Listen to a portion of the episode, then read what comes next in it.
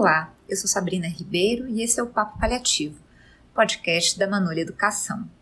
Se você já nos acompanha, você está acostumado a ter episódios semanais.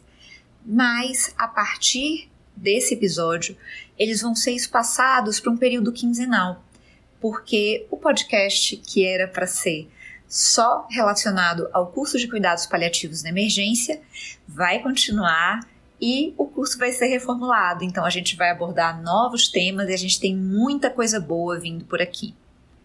Mas o nosso tema de hoje é: Doutora, eu respiro e o ar não vem. Hoje a gente vai falar sobre dispneia, sobre insuficiência respiratória e vamos ilustrar algumas formas de lidar de forma não invasiva com a falta de ar.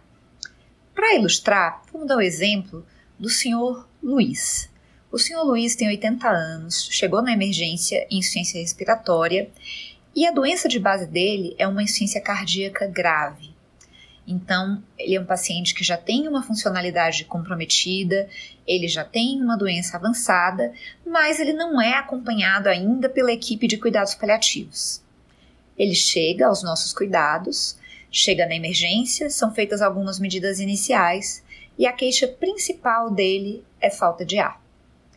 Que, que a gente pode fazer para um paciente com falta de ar? A primeira coisa a fazer é um diagnóstico. Nem sempre você vai conseguir ou querer diagnosticar, mas se você tem um paciente com insuficiência cardíaca, por exemplo, você pode fazer o diagnóstico de uma descompensação de forma rápida e de forma não invasiva. Então, você está lá na emergência, você pode fazer um ultrassom pulmonar, que vai mostrar sinais de congestão, você pode ver um derrame pleural, e isso pode te ajudar no diagnóstico, porque faz diferença. O nosso paciente com doença avançada e idade avançada pode se beneficiar de medidas para a doença de base dele, que é uma insuficiência cardíaca, não invasivas. Então, a falta de ar dele pode melhorar com vasodilatadores, pode melhorar com diuréticos. Qual é o problema?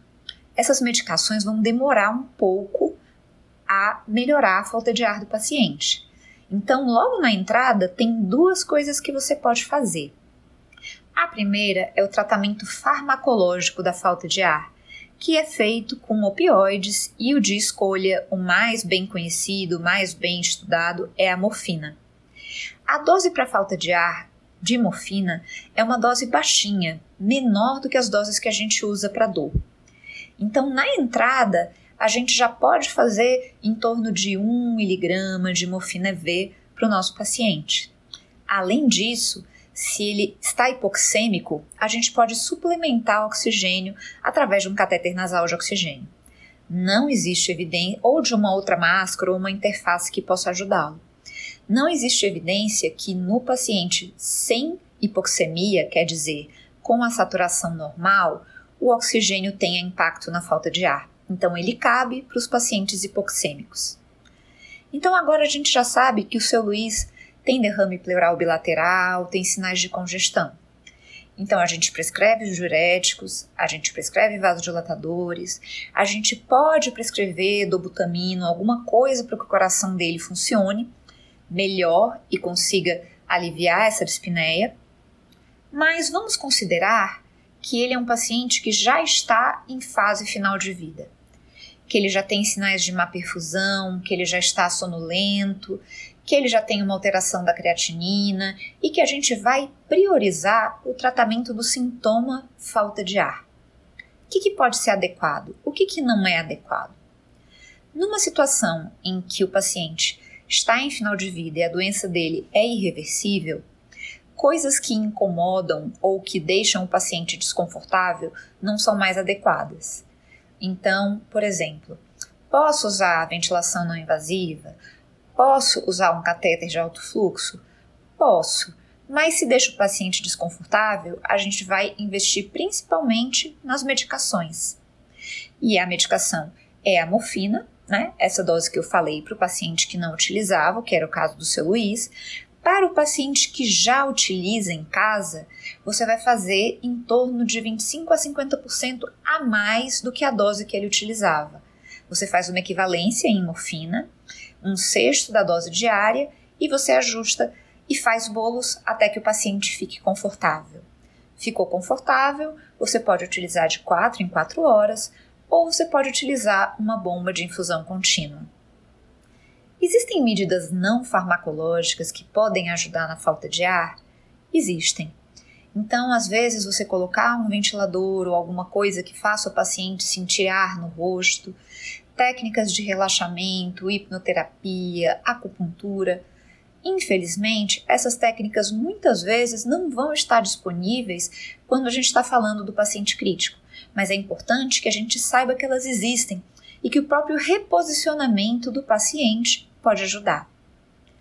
Então, o nosso paciente, o seu Luiz, recebeu a primeira dose de morfina, recebeu a primeira dose do diurético e começou a usar os vasodilatadores. E aí ele se sente melhor e ele é admitido numa unidade crítica para a continuidade dos cuidados. Ah, o paciente com ciência cardíaca ele tem uma particularidade, né, que é a trajetória de falência orgânica. São pacientes que melhoram e pioram, melhoram e pioram. Apesar da gente ter alguns sinais de que o nosso paciente está em fim de vida, então o fato dele ter falta de ar mesmo em repouso, o fato dele ter várias internações, o fato dele vir perdendo peso, às vezes o paciente responde muito bem a essas medidas iniciais e ele pode até melhorar o suficiente para trocar as medicações para via oral e ir para casa. E isso foi o que aconteceu com o seu Luiz. O seu Luiz é inspirado num paciente de verdade. E ele respondeu muito bem às medidas iniciais.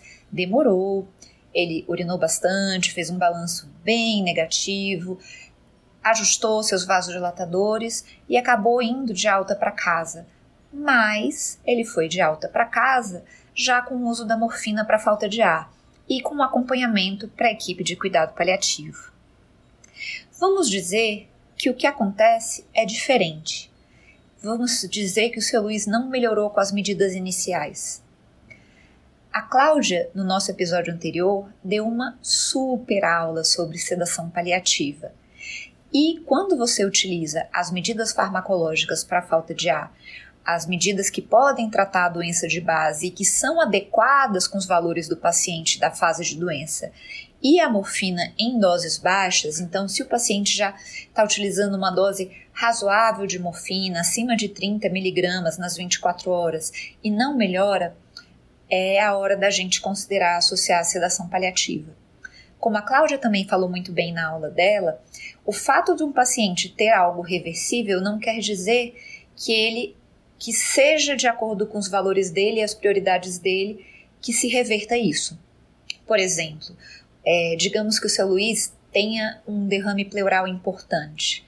Esvaziar o derrame pode melhorar a falta de ar, mas se a doença não melhora, isso vai recoletar. Então, às vezes, um procedimento invasivo não é compatível com o que o paciente entende com qualidade de vida. O paciente já vem em sofrimento ou já fez múltiplas funções. Em uma outra situação, digamos que para o seu Luiz seja muito importante ir para casa para um evento familiar, é o aniversário de casamento. Aí, às vezes, faz sentido propor um procedimento mais invasivo para a tentativa, né? Isso não é uma garantia de que a gente possa modificar um pouco o curso de doença para que o paciente possa ir a esse evento que é importante para ele. Então, como vocês já ouviram aqui muitas vezes, é tudo individualizado. Tudo depende da fase de doença, depende do que está acontecendo, do que está, do que é importante para o paciente, do que é prioridade para ele e do que é sofrimento para ele. Mas quais são as mensagens que eu quero deixar sobre falta de ar? Medicações que não tragam desconforto e que podem ajudar a tratar a doença de base, por exemplo, inalação com broncodilatadores no paciente com doença pulmonar obstrutiva, podem ser mantidas como medidas sintomáticas mesmo numa fase final de vida elas fazem sentido porque elas não trazem desconforto adicional, elas podem ajudar ao controle da falta de ar. Resumindo aqui, para a gente organizar nosso raciocínio, paciente entra com queixa de falta de ar. Primeira coisa, controlar a falta de ar, tratamento farmacológico, morfina, dose baixa. Ao mesmo tempo, monitorizar, avaliar se é um paciente hipoxêmico e ver se clinicamente ele se beneficia ou não de um suporte de oxigênio, Se é um paciente com doença avançada, já num processo ativo de morte, a gente vai priorizar o controle de sintomas, com morfina e a sedação paliativa quando indicada, e aí a gente vai parar de olhar para o oxímetro, parar de olhar para a medida de pressão e olhar principalmente para os sinais verbais e não verbais de sofrimento. Se, por outro lado, com esse controle inicial, essas medidas para falta de ar, essas medidas para doença de base, o paciente melhora, o que a gente vai fazer a seguir é fazer a transição dessas medidas para medidas por via oral, para proporcionar uma alta domiciliar, se for isso. A gente tem que sempre lembrar que o paciente em cuidado paliativo ele tem o direito de morrer, mas ele não tem obrigação. E que às vezes um tratamento não invasivo da doença de base pode trazer para esse paciente um tempo a mais com qualidade. E o que a gente não pode esquecer é que se ele tem falta de ar no repouso, e ele vai para casa, ele precisa de um tratamento para essa falta de ar que ele vai ter em casa e que é secundária a uma doença que a gente não pode reverter. Então, falta de ar. Inicialmente, diagnóstico, se isso fizer sentido, com medidas não invasivas, oxigênio, se adequado e confortável para o paciente, outras interfaces, como o catéter nasal de alto fluxo e a ventilação não invasiva, se forem confortáveis e não como uma solução definitiva, às vezes elas podem ser úteis como uma transição até que a gente faça a titulação da morfina e das outras medicações, e sempre uma assistência muito próxima, um, uma atenção muito importante para os sinais não verbais de desconforto. Existe uma escala que se chama RODS, que é uma escala de observação de desconforto respiratório.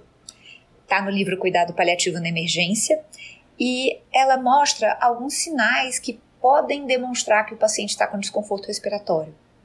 Então, se o paciente chega se queixando de falta de ar ou não se queixando, mas ele está agitado, ele está taquipneico, ele move os membros superiores, se ele tem gemência, taquicardia, taquipneia, mesmo que seja o paciente não verbal, a gente tem que sempre pensar que ele pode estar com falta de ar. O paciente ele não precisa falar para a gente, é nossa obrigação estar atento a ele. Então era isso que eu tinha para trazer para vocês hoje. Falta de ar ou dispneia é um sintoma muito assustador, mas existe muita coisa que a gente pode fazer.